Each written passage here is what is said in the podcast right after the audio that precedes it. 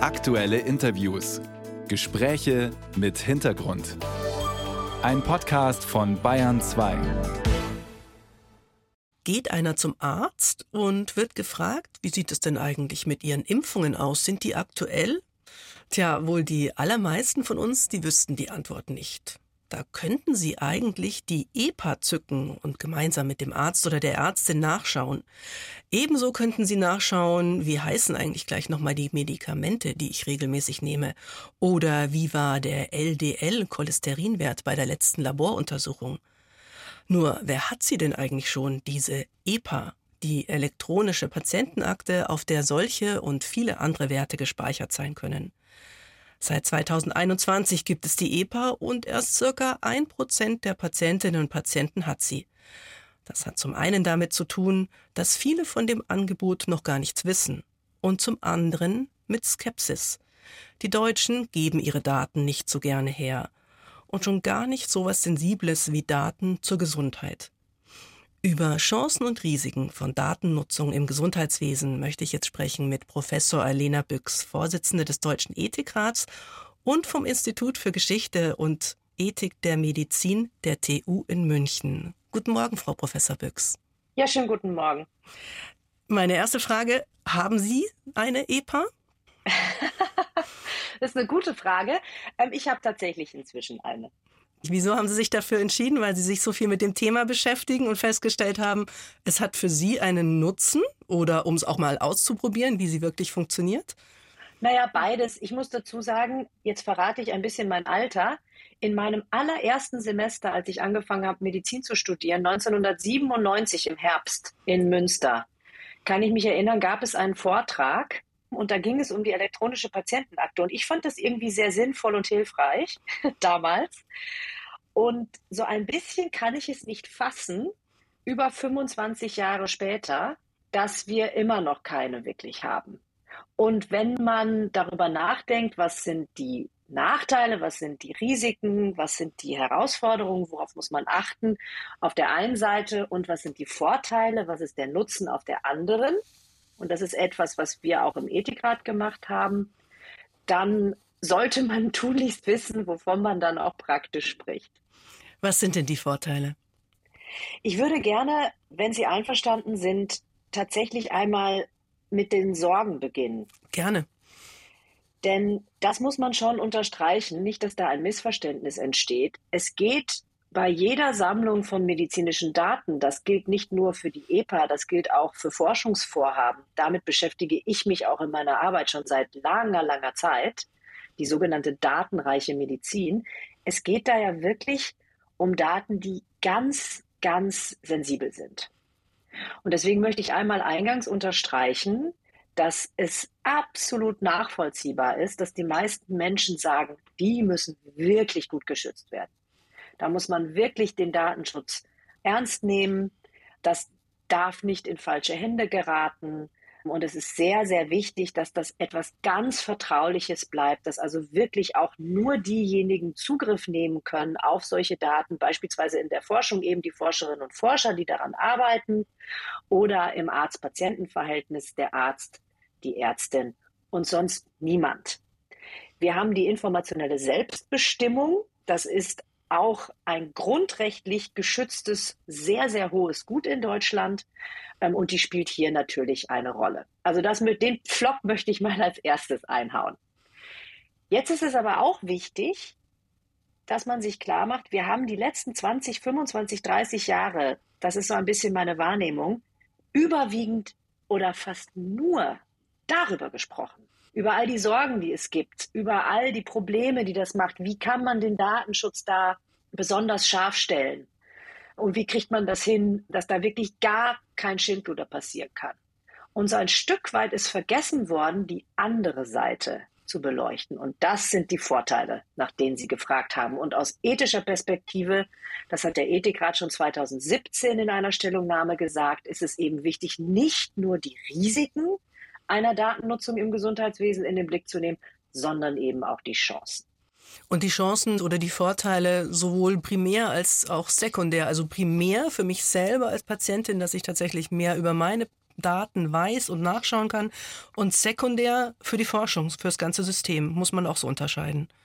Genau, wir haben uns das also sehr sorgfältig angeschaut. Einmal in einer Stellungnahme zu Big Data 2017 und jetzt noch einmal in einer Stellungnahme, wo es um die künstliche Intelligenz ging. Da gibt es ein dickes Kapitel zur Medizin. Und man kann Algorithmen, die hilfreiche Dinge in der Medizin tun, nicht haben ohne große Datensätze. Das heißt, auch da braucht man medizinische Daten. Und es ist ganz wichtig, diese zwei Ebenen zu unterscheiden. Das eine ist, was bringt mir das denn? als Patient, als Patientin. Und da gibt es ganz klare Vorteile. Bei so etwas wie einer elektronischen Patientenakte stellen Sie sich vor, das ist etwas, was jeder Arzt, jede Ärztin aus der Praxis kennt. Sie haben jemand, der nimmt eine Latte an Medikamenten. Das ist ja leider bei vielen Menschen so. Und hat das nicht immer alles im Kopf und es ist nicht alles perfekt dokumentiert, weil man bei verschiedenen Ärzten ist und dann werden Medikamente aus Versehen verschrieben, die nicht gut zusammenpassen ja, wo sich das eine Medikament mit dem anderen nicht verträgt. Das gibt es relativ häufig. Solche Medikamenteninteraktionen, die können dann wirklich Nebenwirkungen machen für den Patient, für die Patientin. Und wenn da eine Patientenakte da ist, dann blinkt sozusagen und die sagt, ui, lieber Arzt, liebe Ärztin, nimm doch nicht dieses Herzmittel oder nimm doch nicht dieses Antibiotikum oder nimm doch nicht dieses Antidepressivum, sondern ein anderes. Das verträgt sich nämlich gut mit den Medikamenten, die der Patient schon hat. Also das ist eine ganz konkrete, hilfreiche Sache. Das andere ist, was einem die Forscherinnen und Forscher, die zu diesen Fragen ganz intensiv arbeiten, immer wieder sagen, ist, dass man mit so einem Datensatz, den man in einer Patientenakte hat, natürlich auch ein Stück weit nach vorn schauen kann. Man kann also gucken, ui, kann es vielleicht, wenn jetzt dieser Patient, dieser konkrete Patient, also wenn ich jetzt operiert werde, ich muss auf die Intensivstation, ich kriege da eben intensivmedizinische Behandlung, gibt es da eine erhöhte Chance, gibt es da ein erhöhtes Risiko, dass dann es zu einer Komplikation kommt. Und wenn ich im Krankenhaus ankomme, wüssten Ärztinnen und Ärzte, aha, da müssen wir genau drauf gucken. Wir müssen also wirklich ganz genau gucken auf die Niere zum Beispiel. Da gibt es ganz tolle Anwendungen inzwischen, digitale Anwendungen, die das sozusagen nach vorne wirklich ganz personalisiert für den einzelnen Patienten ausrechnen könnten. Aber die kann man natürlich erst dann benutzen, wenn man die Daten des einzelnen Patienten hat. Und es gibt noch x andere Beispiele, aber das sind mal so welche für den Einzelnen. Und dann gibt es eben die andere Seite, das ist auf Gruppenebene. Also das ist dann nicht ein Nutzen ganz direkt für mich als Patient oder Patientin, sondern da werden Daten zusammengeführt. Das passiert jetzt schon in der Forschung natürlich ganz, ganz viel, weil nur so kann man lernen, Beispielsweise, wie kann man Krankheiten besonders schnell, besonders früh erkennen? Wie kann man Krankheiten besonders gut behandeln? Was ist die beste Behandlung, wenn man mehrere hat? da gibt's ganz, ganz, ganz viel, was man mit diesen Daten machen kann. Und das ist etwas, ja, wir wollen ja alle Krebserkrankungen, die noch nicht heilbar sind, möglichst gut behandeln oder heilbar machen. Wir wollen alle, dass man möglichst schnell erkennt, auweia, eine bestimmte chronische Erkrankung, die entsteht ganz besonders stark, wenn man, was weiß ich, beispielsweise sich in einer bestimmten Art und Weise ernährt. Und solange man das nicht wirklich mit Daten belegen kann, kann man da ja auch nicht richtig begründet eingreifen. Und für so etwas braucht man diese großen Datensätze, wo die Daten von ganz, ganz vielen Menschen zusammenkommen. Das wird überall in der Welt seit Jahren und Jahrzehnten gemacht und natürlich auch in Deutschland. Aber es ist eben in Deutschland so, dass wir anders als viele andere Länder nicht die Möglichkeit haben, so richtig große Datensätze anzuschauen, weil es eben nicht so etwas gibt wie das in vielen anderen Ländern der Fall ist, schon seit 10, 20, 30 Jahren, dass man beispielsweise so etwas wie eine digitale Patientenakte, eine elektronische Patientenakte hat. Und was bedeutet jetzt das für mich als Einzelne? Sollte ich schon wirklich rein aus moralischen Gründen meine Daten zur Verfügung stellen, damit die Gesamtheit der Patientinnen und Patienten durch die Forschung zum Beispiel profitieren kann? Also bin ich tatsächlich moralisch verpflichtet, meine Daten zur Verfügung zu stellen? Also es ist sehr wichtig, dass man eine solche Frage nicht so einfach beantwortet, wie sie gestellt ist. Das wäre tatsächlich nicht angemessen, denn da gibt es ja viel abzuwägen. Es ist, es ist ja deswegen eine schwierige Entscheidung und es wird ja auch deswegen seit Jahrzehnten diskutiert, weil es eben, wenn Sie so wollen, eine ethische Abwägung zu treffen gilt. Denn es gibt nie den perfekten Datenschutz. Das ist einfach so. Das ist ja auch so, wenn die Daten auf Papier mit Stift, ja, also sozusagen noch vor der Digitalisierung, gab es auch keinen perfekten Datenschutz. Den gibt es einfach nicht. Also man muss sich klar machen, man muss sich unglaublich bemühen, technische Lösungen zu finden, die das Ganze ganz sicher machen. Man braucht eine gute Regulierung und Gesetzgebung. Auch daran wird ja schon seit x Jahren gearbeitet und wir haben ganz, ganz, ganz, ganz, ganz viel Gesetzgebung.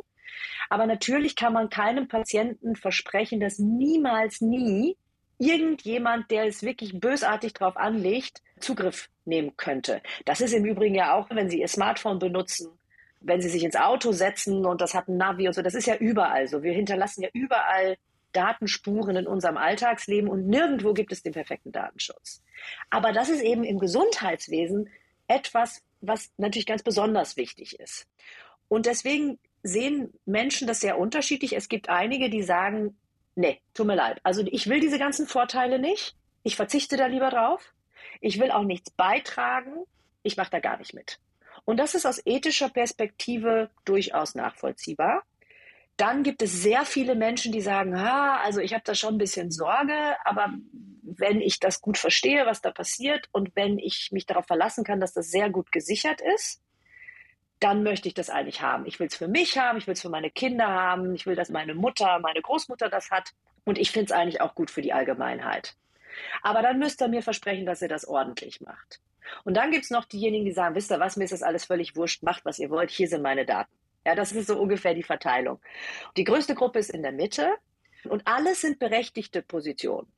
Und es gilt jetzt eben Lösungen zu finden, die es idealerweise möglich machen, dass alle Positionen abgebildet sind. Und das geht vermutlich am besten mit einer gut gemachten Opt-out-Lösung. Also, dass man sagt, schau, der Standard ist, man stellt die Daten zur Verfügung fürs Allgemeinwohl. Wir haben auch vom Ethikrat in der Stellungnahme zur KI gesagt, dass wir es sehr wichtig finden, dass medizinische Daten für gemeinwohlorientierte Forschung, die uns allen zugutekommt, zur Verfügung gestellt werden. Das ist ein sehr hohes moralisches Gut. Gleichzeitig muss sichergestellt sein, dass diejenigen, die das wirklich gar nicht wollen, dass deren informationelle Selbstbestimmung auch gewährleistet bleibt. Und die müssen dann ganz einfach widersprechen können und sagen können, ich will das nicht. Die können ja immer ihre Position auch ändern. Können ja später sagen, jetzt habe ich mir das angeguckt, meine Nachbarn haben das, meine Freunde haben das und irgendwie finde ich das eigentlich jetzt inzwischen sinnvoll und habe nicht mehr solche Sorge. Jetzt gebe ich meine Daten doch frei. Das geht ja dann immer noch. Ja, also es ist ja nicht für, für ewig entschieden. Aber es sollte die Möglichkeit geben, dass jemand sagen kann, nein, für mich kommt das nicht in Frage, ich widerspreche. Und deswegen, um auf Ihre Frage nach dieser langen Antwort zu kommen, haben wir keine moralische Pflicht formuliert, aber gesagt, dass es eben ein sehr, sehr hohes Gut ist, dass man diese Daten nicht nur für den individuellen Vorteil des einzelnen Patienten, der einzelnen Patientin nutzt, sondern auch für gemeinwohlorientierte, gesundheitsbezogene Forschung. Ich würde gerne noch mal bei dem Begriff Gemeinwohl bleiben. Das ist ja nicht nur etwas, was der Deutsche Ethikrat auf jeden Fall in den Raum gestellt hat, sondern das äh, sogenannte Forschungsdatenzentrum Gesundheit, bei dem künftig die Anfragen bearbeitet werden sollen aus der Wissenschaft oder auch von der Pharmaindustrie, soll prüfen, und jetzt lese ich vor das Zitat aus dem Gesundheitsdatennutzungsgesetz, was im Dezember verabschiedet wurde, ob die Daten für einen im Gemeinwohl liegenden Nutzungszweck gebraucht werden. Was ist denn das genau, dieses im Gemeinwohl liegender Nutzungszweck? Ich glaube, gerade schon über den Begriff Gemeinwohl könnte man heftig diskutieren. Genau, also das ist ein Begriff, über den wird sehr, sehr intensiv diskutiert, weil der ja auch im Artikel 14 des Grundgesetzes auftaucht. Also das ist etwas, was wir in unserem Grundgesetz angelegt haben. Aber ich weiß, die Juristinnen und Juristen streiten sich seit langer, langer Zeit, was das eigentlich heißt. Und das ist auch eine Diskussion in der Ethik.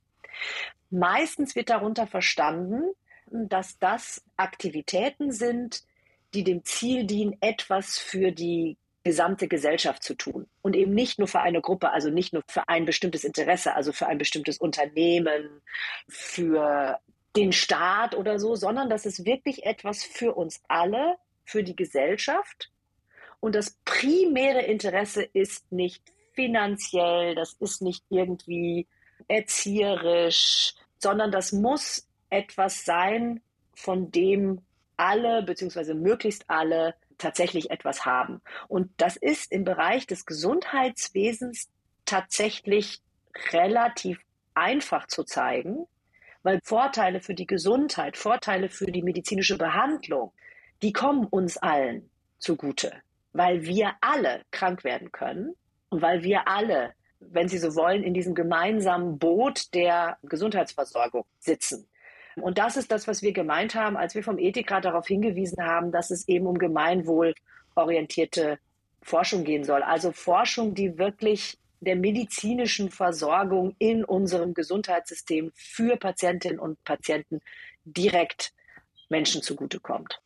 Ist zum Beispiel Forschung für die nächste Abnehmpille Gemeinwohl? Genau, also wir könnten jetzt stundenlang über einzelne Beispiele diskutieren. Deswegen habe ich das gesagt, dass das so ein umstrittener Begriff ist. Das kommt eben dann jeweils darauf an und das wird man dann auch prüfen müssen.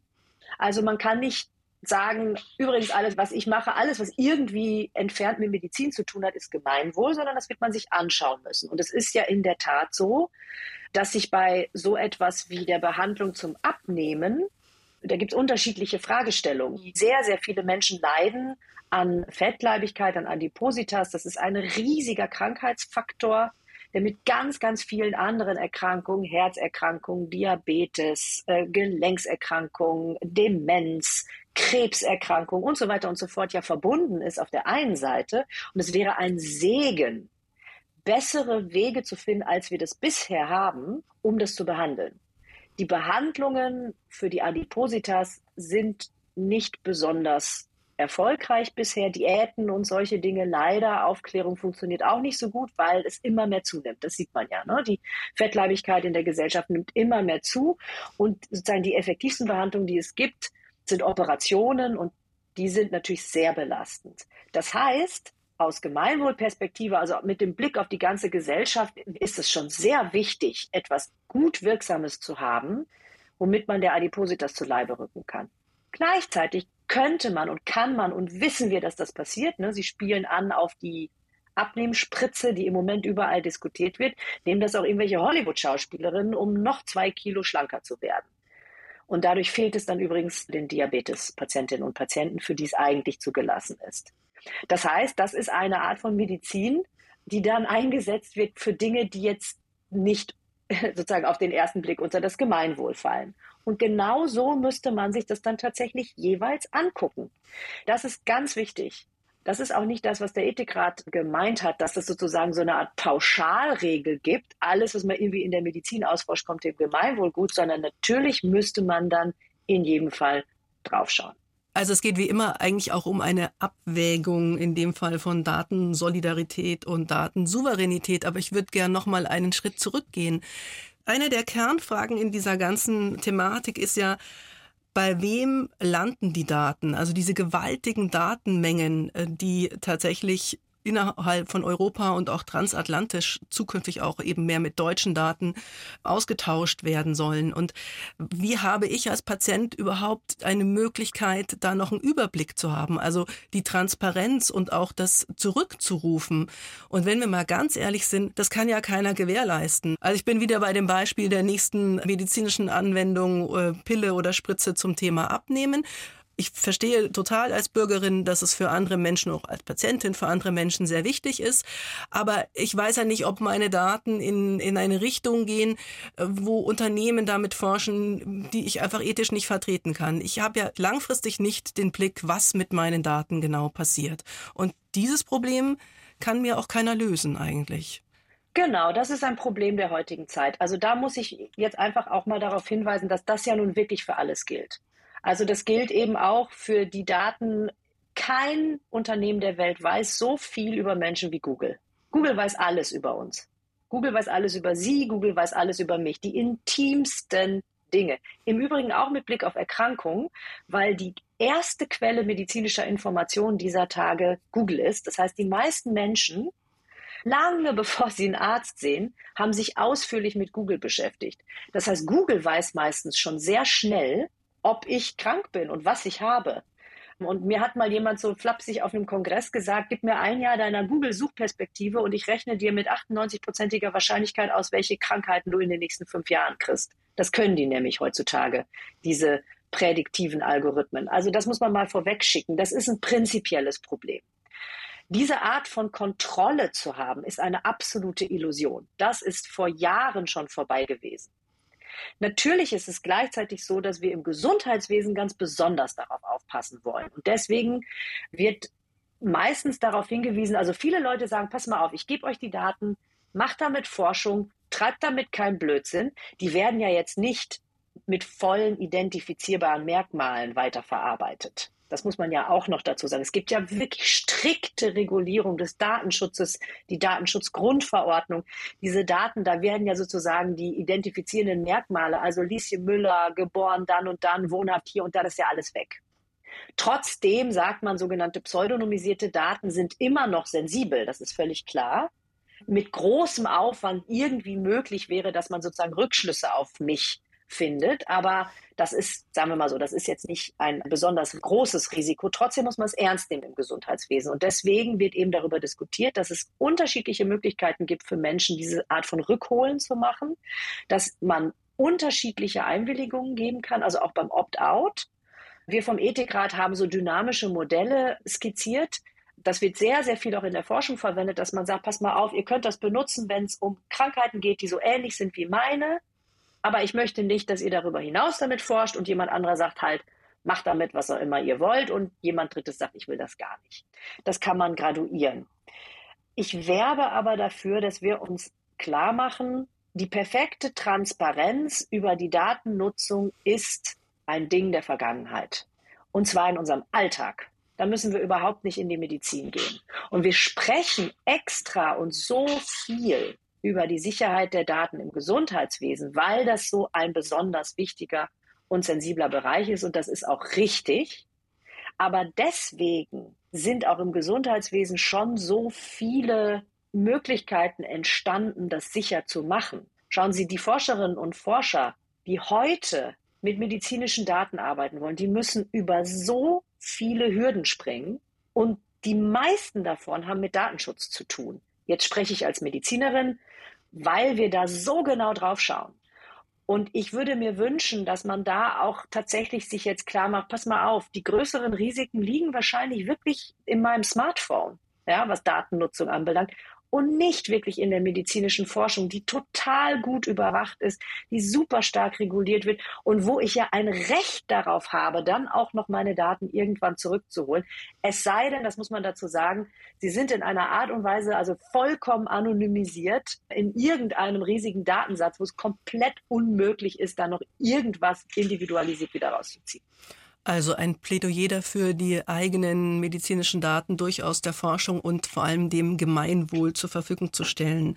Vielen Dank, Professor Alena Büchs, Vorsitzende des Deutschen Ethikrats und vom Institut für Geschichte und Ethik der Medizin der TU hier in München. Vielen Dank, Frau Dollinger.